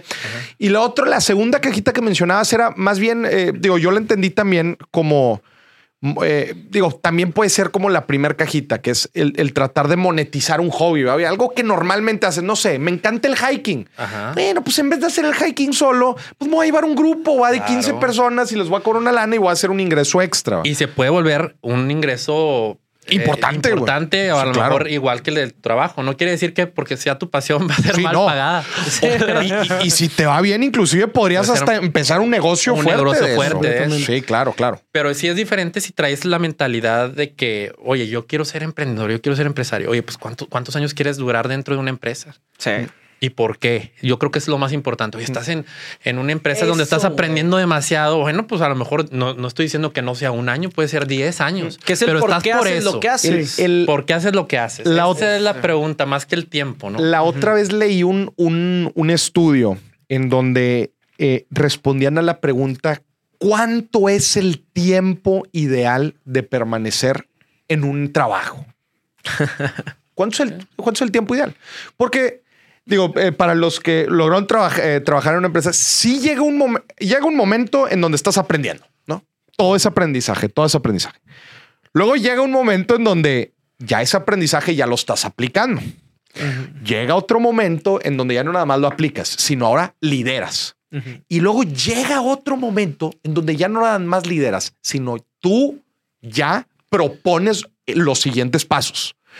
Son diferentes etapas Sí. en la carrera profesional de una persona. Nada más para concluir el estudio. Y es depende de dónde te frena. Sí, sí, sí, claro. O sea, de, oye, ya pasé la etapa de aprender y todavía de que no lo puedo aplicar porque la empresa no me deja. Sí, sí, sí. Esto Hasta también es tu importante. tiempo. Sí, claro. Ahora, El estudio decía que el tiempo ideal para permanecer en un negocio, el sweet spot estaba entre tres, o sea, la ventana para cambiarte a otro trabajo estaba entre tres y cinco años. O sea, el estudio decía más de cinco años, aprender más. Y se ha ido acortando ese tiempo o no, según el estudio, no sabes si, o sea, antes era 10 y ahora son 5 y luego son 3 y a lo mejor en 2030 van a ser 2. No, no, ojo, no va ojo, por ahí. No va por ahí, no va por ahí. Eh, también yo creo que la gente hoy en día es un poco más inquieta, y, pero, Muy pero ojo, el estudio no De- contempla cuándo salta la gente, o sea, cuándo se cambia. ¿Cuándo Eh, te conviene? cuándo te conviene y toma estas, Técnicamente hablando, te- seguramente. toma estas variables que te estoy platicando. O sea, porque necesitas tiempo para aprender, necesitas tiempo para aplicar, porque la, la gente eh, lo- lo- se platica bastante. La gente que al año se cambia de trabajo. Al año. no, es, ¿Qué aprendiste en el año? No estoy diciendo que esté mal. no, no, no, no, no digo que esté bien o que esté mal. A lo que voy es la pregunta que hacías es- hace ratito. Es, ¿por qué haces lo que haces? A ver, te ¿por qué te cambiaste el año? Pues por lana.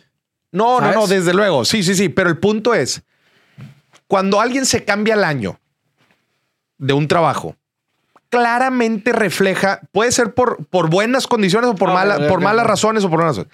Pero la realidad es que no, no le absorbiste lo suficiente ese trabajo porque en un año no te da el tiempo para aprender y aplicar.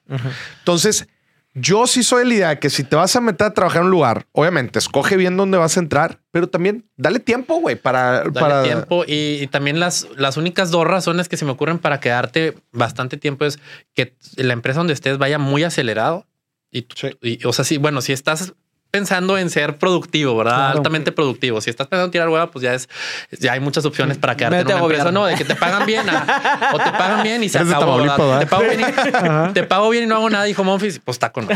No, pero si quieres trabajar de alto rendimiento, eh, pues yo creo que sería que tu empresa vaya muy rápido, vaya creciendo muy rápido, que sí lo hay, generalmente startups o así. Y si es de una, de una, una empresa de- en una industria tradicional, pues la única es que seas parte también del riesgo, parte de las utilidades que te paguen de forma variable, pues para que, para que te sientas involucrado ahí. O sea, yo esas dos formas la veo. O sea, si es una empresa, en resumen, una empresa chica, que seas gran parte del tom- de, de la toma de decisiones y de los resultados y obviamente también de las ganancias. Claro, yo creo que ese es, si es el, una- el formato idóneo para cualquier recién egresado, el que tengas esos variables. Esos de decir de, oye, a- aquí se va a ver si quieres trabajar o no. ¿Sabes? De, de tener ese porcentaje, ese... ese Esa chuletita. Esa chuletita. No porcentaje de las ganancias, la neta, o sea, eso también sería una pasadencia de lanza que todos los egresados estén buscando Ah, sí, una, es un difícil, porcentaje de las utilidades. No, no. Pero sí, por, lo menos un esquema variable. Los esquemas variables, pues funcionan muy bien para que digas, pues cuánto quieres, cuánto quieres ganar, pues lo que tú quieras, nada más que, Claro. pues tiene, tiene que. tiene Sí, que- eso recién graduado, como que en las ventas. Pero si ya llevas Si cierto... no de ganancias, pero con bonos, este, que si llegas a tanto, ¿sabes? También el tema de tecnología, pero este eh, estudia los casos de los fundadores. Ya, ya sé que son, eh, luego, luego, eh, luego pueden decir, no, pues son casos allá de Silicon Valley, son las grandes empresas de tecnología, pero te dicen algo, güey. Los fundadores de muchas de las empresas más exitosas en el tema de tecnología son ex empleados De PayPal. ¿de qué? De PayPal. De- de- La de mafia. de otra empresa. de otras Sí, empresas claro. de tecnología. De hecho, ese es el fundamento del ecosistema de- de- del valor de traer empresas de, de alta especialidad que dices, pues es que va a venir aquí aquí gente de alta especialidad que después no van a trabajar ahí toda su vida, pero se van a salir a emprender una empresa de alta especialidad y así sucesivamente. Sí, o sea, yo creo que hay un efecto multiplicador. Ahí como quien dice eh, la mafia, ¿no? Que es de que PayPal Mafia, ¿no? Que es, por ejemplo, estos fundadores que estuvieron en PayPal, luego se fueron a LinkedIn, de ahí mismo salió Elon Musk. Entonces, para los que no tienen contexto, de eso se trata. También, en el contexto también de ahorita que decían, oye, empresas AAA, etcétera, todo eso te da pedigrí. Y uno de los eh, ventajas o algo que te puede Mm. poner en un piso disparejo al momento de que emprendes es que tengas inversión. Híjole. Porque si ahorita hemos estado platicando de muchos escenarios en el que yo me rasco las uñas con mi propio dinero, con mi propio conocimiento y con mi propio recursos. ¿Qué pasa si eso le sumo una ecuación, ya sea porque un socio o una socia viene y me comparte lo que sabe de sus relaciones, o por otro lado viene y me trae inversión a la mesa, que esa es la historia que verdaderamente hoy está documentada en libros. Lo romántico de emprender en la era digital es que puedes construir algo escalable que sea mucho menos costoso llevar a otras partes del mundo y además tan atractivo para entonces levantar rondas de inversión que puedan ir haciendo que, claro, seas dueño o dueña cada vez menos o de una menor parte de una empresa, pero esa empresa va a ser una escala enorme global y esa es la historia de TikTok, de PayPal, de Facebook. Entonces también creo que dentro de lo que ahorita platicabas ayer, o sea, es hacer un poco lo que, lo que quieres hacer, lo que sabes hacer, ¿verdad? Y por otro lado, también es qué nivel o, o hasta cuándo es suficiente en cuestión de emprender, porque puede ser un lifestyle business y me puede dar para vivir y me puede dar para ser empresario, pero que si quieres llevar también un emprendimiento de alto desempeño, sobre todo con vocación tecnológica, creo que también eso hay que meter ese factor. Eso del pedigrí es importante. Los inversionistas van a revisar dos cosas de la persona. No, no de la idea, o sea, sí de la idea, sí, muy bonito, y hay el mercado y cómo lo vas a solucionar y tu competencia y los números, sí, chingón. Y cuando llegan a la slide de la gente, Pues tu currículum. ven dos cosas. ¿En dónde has trabajado y en dónde estudiaste? Sí. Esas dos cosas. Sí, y si quieres hacer algo tecnológico, una empresa grande, también necesitas el ecosistema. Porque ahorita lo que dicen aquí, si te metes a una industria tradicional, a ver si quieres, si te pasan la receta, ¿verdad? Buen punto. en, en la industria tecnológica también está padre porque hacen algo, un- una idea, que en este caso era un procesador de pagos, paper, pero hay muchas cosas que, que conlleva y ahí es donde dices, yo me voy por acá, yo No, me voy por acá. conoces, conoces a tu cofundador ahí, güey. Ahí Sí. está. Aquí ve con alguien que el mejor desarrollador y que te pase todos los tips de verdad, Nah, así, nah, todas las recetas y así me aportan ¿Con la quién consigue los permisos? Sí, ¿eh? Te pasan ahí por encimita los tips para que les, les des, les des like, pero hasta ahí. No te dicen a quién contratan directamente y cómo pone las condiciones del contrato. No Y es sé, que bueno, está- esa es una. Y la segunda es algo que dices es súper cierto. O sea, si quieres emprender algo grande, sí necesitamos empezarnos a meter más. Oye, pues ten un buen currículum. Hay diferentes formas. Estaba escuchando hace poco de lo- los search funds. O sea, hay miles de, miles de maneras que no nada más es, es empiézale de cero. O sea, a, a mí me tocó de esa manera empezar de cero, pero también estoy mudando a hacerte, a hacerte un poquito más, más complejo en, el tema de manejo de, de información y de otros, otro tipo de, pues de, de subirle de nivel para los inversionistas. Pero eso sí, vamos pues unas 10 cuadras del desfile de Estados Unidos. Yo, yo No, diría. no, claro. Pero vamos Sí, sí, bien. sí, claro. Vamos bien. Mm. Se está abriendo apenas, pero vamos ahorita en el 2008. Oye, y, y en el tema que estábamos mencionando también antes sobre, pues que la neta no es para todos todo, ¿verdad? O sea, yo, yo, yo sí quiero ser muy, muy, eh, hacer el hincapié, eso, especialmente por el tema del mame del emprendimiento en, en redes sociales. Tú puedes tener una carrera profesional, corporativa, exitosa y estable. ¿Estable a qué me refiero? Financieramente estable. No va a ser fácil, pero es para cierto tipo de perfil de gente. O sea, ¿qué opinan ustedes de este tema? Pues no, totalmente. O sea, yo sí creo que es como, como no, una cosa que, que no es para todos en cuanto a tipo de, de cómo eres con las demás personas, qué tan fácil para ti es conectar, si eres que, que si eres extrovertido, que si eres introvertido, que si siendo introvertido, pues bueno, búscate que, ok, pero quieres y le sabes, bueno, vas a necesitar un socio que, que pueda conectar. O sea, como muchos, muchos factores en el que no entra cualquier persona al momento de, de emprender un negocio o de trabajar, porque a lo mejor eres demasiado movido y la empresa es de la que estás trabajando. Pues, güey, no, no funciona porque no necesitamos a alguien que quiera estar trabajando todo el día. O sea, aquí nada más trabajamos tantito y es suficiente. No, no, no buscamos crecer más.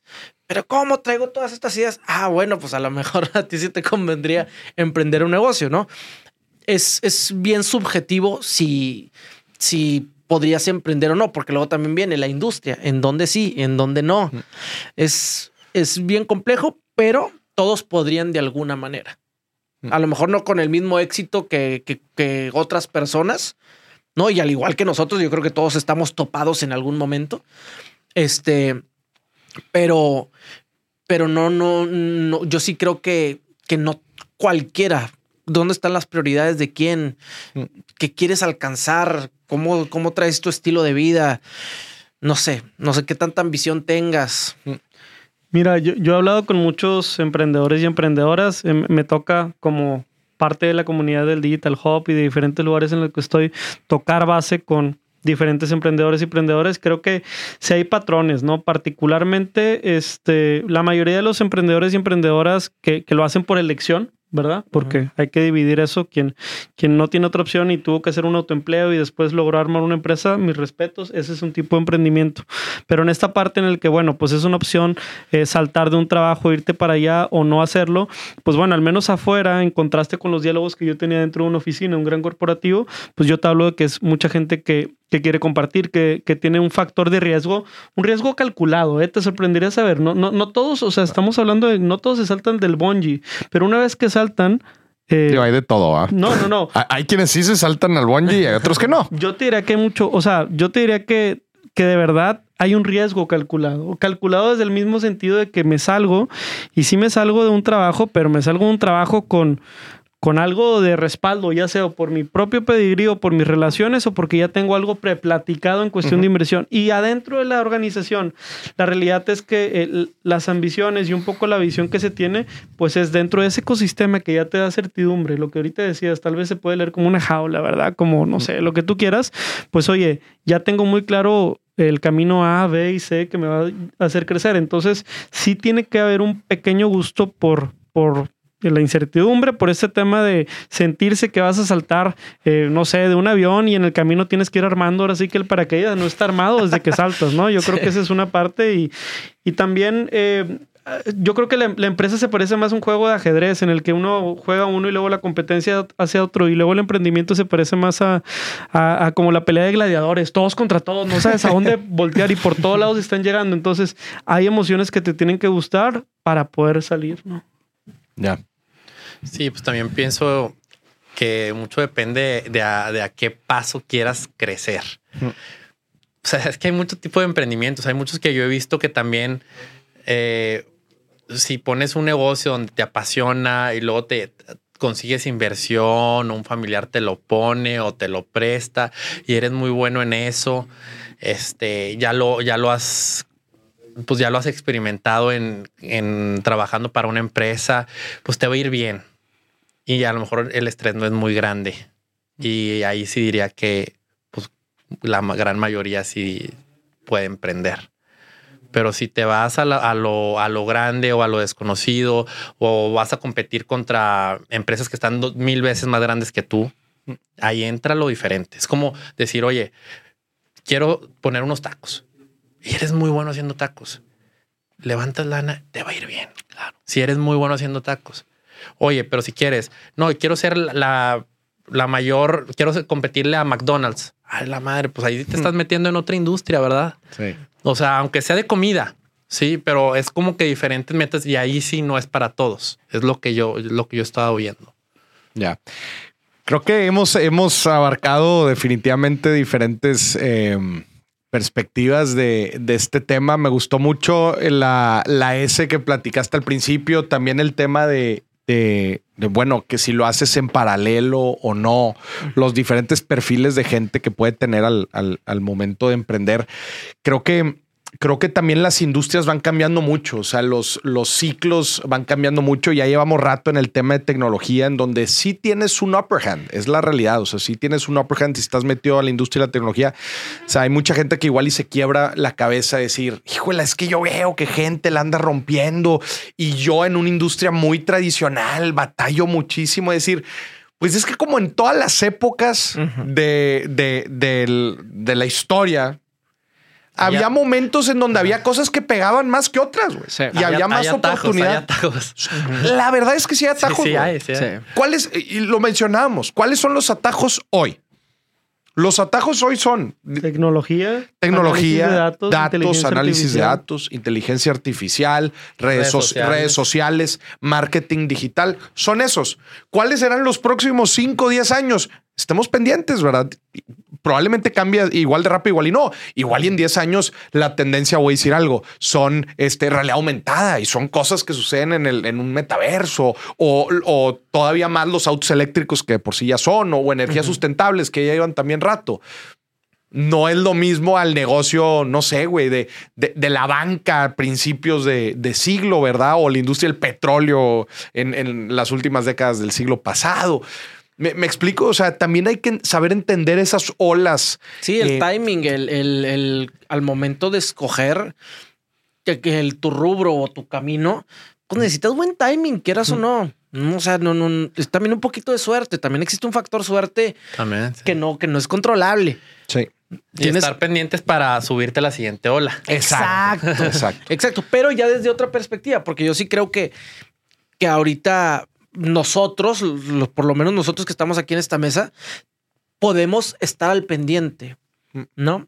Pero hay otras personas que no pueden estar al pendiente. ¿no? Porque su hoy es diferente al de nosotros, ¿no? Porque a lo mejor tú ya sabes cómo juntar capital, ¿no? Tú ya sabes, este, ya conoces gente que, que te pero hay chavitos de 22 años que dicen que, oye, yo como cómo estoy al pendiente de la ola. tienes, tienes, que empezar por algo. Si tengo que, que hacer tienes que empezar por algo. Y, y, también hemos mencionado mucho el tema de tecnología, pero también mencionar que el tema de la tecnología no es una industria per se. Es decir, el tema de tecnología puede impactar a todas las demás un, un, bufete de abogados puede aplicar algo de tecnología y algo de inteligencia artificial dentro de lo que hace este, las industrias más tradicionales de alguna forma pueden, pueden seguir aplicando este tipo de cosas. Y creo que la especialización premia mucho. O mm. sea, eh, tal vez hoy en tecnología, ah, en contraste hace 20 años, hoy es mejor eh, tal vez volverte un especialista en analítica de datos y predicciones para la industria de retail que eh, tiene como cliente final un, alguien que usa un programa de lealtad. Así de específico es mucho mejor que te vuelvas durante al menos tres o cinco años que eh, ser generalista. Entonces también hay un tema muy importante en que vayamos apostándole, considero yo, porque hay una guerra, cualquier purista pudiera decir, no, ser generalista es mejor porque sí me puedo mover. Sí, un tronco común de generalismo, pero especialízate y vas a ver cómo el premio se va a ir dando. Ese es un punto importante. O sea, tú te vas por ahorita especializarse lo más que se pueda. Completamente. A ver, para terminar, cada uno diga, un chavito, una chavita está empezando, va, a empezar a estudiar. ¿Qué le recomienda estudiar? Upa. Aviéntese cada uno. A mí me gusta, yo, yo sigo con programación, ¿no? Yo siento que la programación es... software en general. Software en general es, es una rama de la tecnología que, que ahorita te puedes agarrar y te puedes seguir yendo muy bien, ¿no? Como recomendación en cuanto a trabajar o emprender, la neta es que es, algo más em, del que sientas en tu, en tu momento, es muy subjetivo. Lo que sí te digo es, vuélvete lo mejor, vuélvete el mejor en lo que sea que quieras hacer. Por lo menos búscalo ser. Digo, a lo mejor no vas a, no vas a llegar a hacerlo todavía, ¿no? Y a lo mejor no, no a corto plazo. Pero así como tú morís que en tu segundo semestre dije, puta, güey, yo cuando me gradúe tengo que ser el mejor con el mejor currículum. No el mejor estudiante, a lo mejor, o no el mejor, eh, no sé, con el que trae 10, 10, 10, 10, 10, 10. Pero sí el que tenga el mejor currículum, ¿no? Porque esa fue tu elección, ¿sabes? Y entonces tú, como joven, tienes que elegir, a ver, ¿qué quiero tener? Ah, no, pues quiero llegar a tal lado, ¿no? Y el que está ahí, ¿qué es lo que tiene? No, pues tiene maestría no sé qué, tiene dos doctorados, no sé, estoy diciendo a lo mejor cosas al aire. No, fue presidente, no sé qué. Pues oye, tienes que mejorar eso. ¿no? Y, esa es como que mi recomendación. O sea, el, puesto al que quieras llegar o a lo que quieras llegar, tienes que ser mejor que el que está ahí. Esa es mi, mi perspectiva. Qué chingón. Yo recomendaría, yo en ingeniería civil y luego finanzas. Yo estudiaría estudiar finanzas.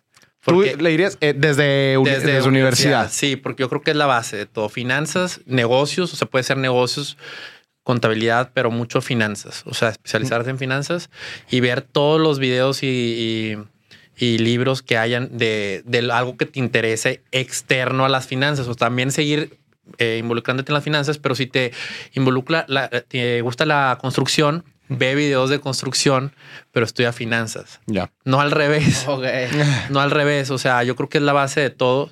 Y luego, teniendo eso, ya puedes ver para dónde te vas. Sí, yo creo que eh, de buenas a primeras, primero le aconsejaría a alguien menor que entreviste eh, o platique con gente mayor, ¿no? Muchas veces como, no, decimos, está desactualizado y todo, pero seguramente tienes algún adulto eh, cercano que ya tiene una carrera como la que a lo mejor tú aspirarías a tener y tal vez te puede dar algunas buenas lecciones. Es decir, hay sabiduría, no solo conocimiento que te puede ayudar. Y ya en el tema eh, académico, fíjate que, que yo pienso que, que, la tecnología va a ser como las matemáticas, ¿no? Las tienes que tener como parte de tu formación y siguiendo el modelo gringo en el que tienes un campo major y otro minor, yo creo que el minor debería ser tecnología y el major debería ser una ciencia social. Eh, pienso que, que la, las sociedades tienen demasiados problemas, ¿no? Ya sea económicos, sociales, financieros, etcétera. Y una perspectiva de científico social eh, te va a permitir como encontrar muchos dolores donde los demás ven, no sé, una ineficiencia o un tornillo roto, etcétera. Tú lo vas a ver como una problemática que si amarras bien con tecnología lo vas a poder resolver de una manera escalable. Qué, buen, qué buenos puntos. Yo, yo dije, yo dije, algo es el predicador. Algo, algo me dice, algo me dice que después de los comentarios ya no me van a dejar a mí sin decir nada, pero no, sí, sí, sí tengo cosas que decir. Este, para empezar, ¿qué estudiar? Me, me gustó cómo lo pusiste con el tema de major y minor. Se me hace un, un acierto grande del sistema educativo americano. Yo, pero, pero yo lo pondría al revés. Y de lo que tú mencionaste, sí, yo también lo haría al revés. Es decir, yo empezaría con las bases de cómo quiero que funcione mi mente, güey. Y me iría por una ingeniería, güey. Yo quiero, o sea, yo le recomendaría a la persona que, eh, que tenga la lógica ingenieril dentro de su cabeza, que ahí está incluida la lógica de programación, de cómo funcionan los, los sistemas, porque fundamentalmente, ¿qué es? No es otra cosa más que solución de problemas estructurados. Es cómo tú entiendes una problemática, la estructuras en sus componentes y le das solución. Todo en la vida es eso. Entonces, como, como fundamento, como base, ¿verdad? Como base. Listo. Ya tengo una buena estructura para solucionar problemas. Ahora sí, métele arriba lo que quieras, güey. Le puedes meter finanzas, le puedes meter este, ya, una profundidad más al tema de tecnología, alguna otra ciencia social, este, negocios, pero ya con la base ingenieril detrás eso es lo que, eso es lo que digo, para un arde, todas las ideas te mueras. Y, es un buen tema, ¿eh? porque la mayoría de las personas piensan que si estudiaste ingeniería, mm. tienes que seguir lo que el que sigue, que sea algo de, bueno, ahora cómo hacer un blog, güey. ¿Sabes? O sea, no, sé, relaciones. No, güey. Y, atención, ¿eh? no, estoy hablando de profesiones ni de vocaciones. estoy hablando, mira. De la carrera. No, no, no. Tampoco es la carrera. O sea, estoy hablando de la forma en que yo quiero pensar. Has hablado con una persona y dices, eres ingeniero, güey. Sí. Por cómo ve los problemas, cómo los aborda los problemas. Es muy diferente, muy diferente a cómo un arquitecto ve los problemas y cómo los trata de abordar. Como un abogado este, te va a tratar de solucionar un problema. Son cosas diferentes.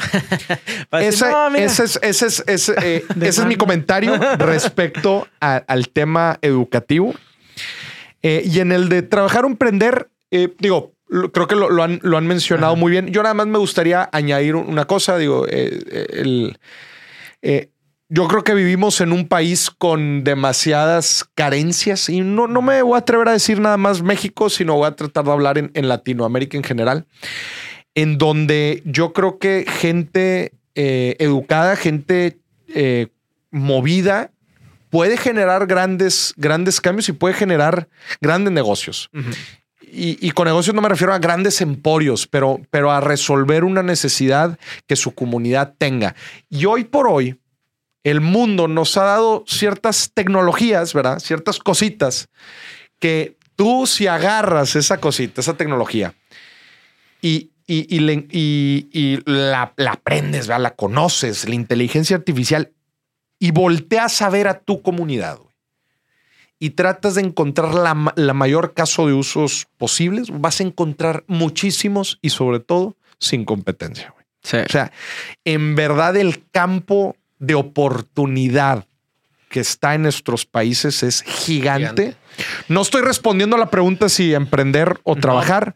Yo solamente digo que el campo es gigante de oportunidad para agarrar estas cosas, estas tecnologías que están saliendo cada tres meses, porque es la realidad, güey.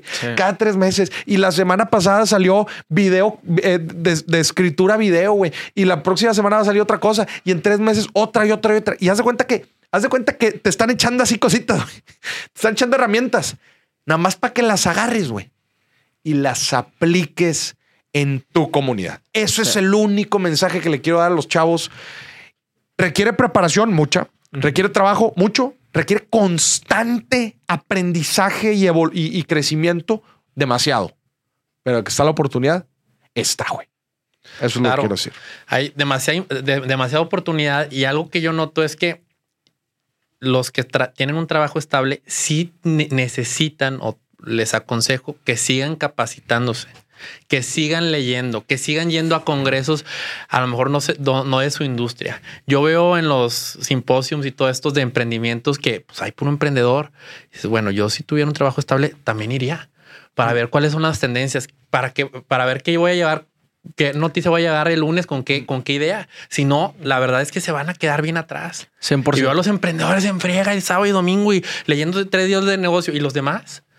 Yo, yo, yo, yo les aconsejaría, oye, pues quieres ganar muy bien, pues síguele. Y no se puede que todos seamos emprendedores.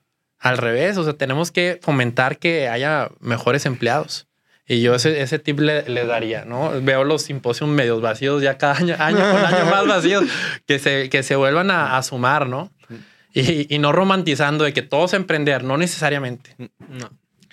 Bueno, que terminamos. Yo creo que nos aventamos un, un muy buen, muy buen cotorreo. Anuncios parroquiales. Oye, va- Platíquenos dónde puedo seguir a cada quien. Si tienen lanzamientos, que los anuncien. No, nada, este, síganme en mis redes sociales, arroba gusapiain. Ahí me pueden encontrar Facebook, Instagram, TikTok, Snapchat. Estoy en Snapchat también. Güey, ¿Estás en Snapchat? No. Sí. Sigue existiendo Snapchat. sé que en. Estados Unidos se utiliza, pero aquí también. También, en toda Latinoamérica se usa mucho, solo que a lo mejor generaciones en las cuales ya no estás, Mauricio. O sea, mu- muy, chicos. O sea, Ah, pues más o menos, sí, sí. y son, siguen siendo historias. Siguen en- siendo historias.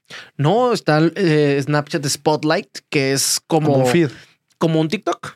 Ah, Ajá. Entonces ahí también hay mucho, a la mucha madre, gente no, al no, no pendiente, lo traen ¿no? el radar. Lo voy a checar yo también. No lo Que son esas pequeñas oportunidades Chingón. que hay que prestarles atención. Super Gusa Piain. Así Nosotros. me encuentro. Pues mis redes son Alejandro RDZ Siller y ahí en, en, en mi Instagram vienen los diferentes negocios y a lo mejor hay uno que les interese pues a tanto trabajar como invertir o a lo mejor hasta ser cliente y pues ¿Qué son cuáles? Platícanos un poco de tus negocios. Un poquito de los dos, tres que más nos estamos enfocando ahorita son paneles solares con financiamiento y un negocio de fractional eh, vacacional para que compres propiedades eh, en fracciones. O sea, por ejemplo, una casa, un departamento, 13 dueños. Y a diferencia del tiempo compartido, Le toca uno. Tú duermes en el baño, yo duermo en entre 13, uno le Como en toca la condesa, como la gente en la condesa. Salud. No, te, te divides el departamento por semanas, pero a diferencia del tiempo compartido, aquí si eres dueño, tienes acciones y pues tienes un periodo de retorno sobre tu inversión. ¿Y dónde están los depas, gacho? Eh, ahorita estamos empezando por Tulum, vamos por la tercera unidad. y ¿Cuándo nos vas a invitar, güey? No, ya cuando quieras. Oye, grabamos ahí uno, güey. Sí, ¿dónde? ¿Conoces a Oscar Talancón? Ah, pues bueno, Oscar, Oscar, el siguiente departamento va a ser mi socio en, Claro. en Eso. abril, en abril. Y ahí la llevamos. Esperemos pronto estar en más ciudades. Primero nos vamos a enfocar en Rivera Maya y luego ya a ver a dónde le seguimos. Claro. Qué chingón. Más información en tus redes. Alejandro RZ Siller. Fregón. Excelente. Por acá, invitarlos a escuchar Café de Datos, un podcast donde hablamos de analítica y transformación digital y seguir en Instagram a Datlas MX. Datlas MX también, por si quieren, ¿qué estudios de est- eh, estudios? eh, ¿Qué tipo sí, de. o sea, cualquier de empresa, servicios? cualquier negocio que necesita responder a la pregunta ¿dónde? Datlas es la compañía que le puede dar más información en México sobre el dónde para tu negocio. Vámonos, oye, qué fuerte, güey. ¿Dónde? ¿Dónde poner dónde poner un restaurante, dónde poner tu nueva cafetería, tu nueva construcción, tus nuevos departamentos, tu nueva unidad habitacional. Hemos resuelto eh, problemáticas para más de 3.000 empresas. Vámonos. Señores y señores, gracias por acompañarnos. Esto fue otro viernes de quincena. No se la queme toda. Ahorré una, ahorré una lanita. Eh, y bueno, pues es todo. Hasta la próxima. Bye. Vamos.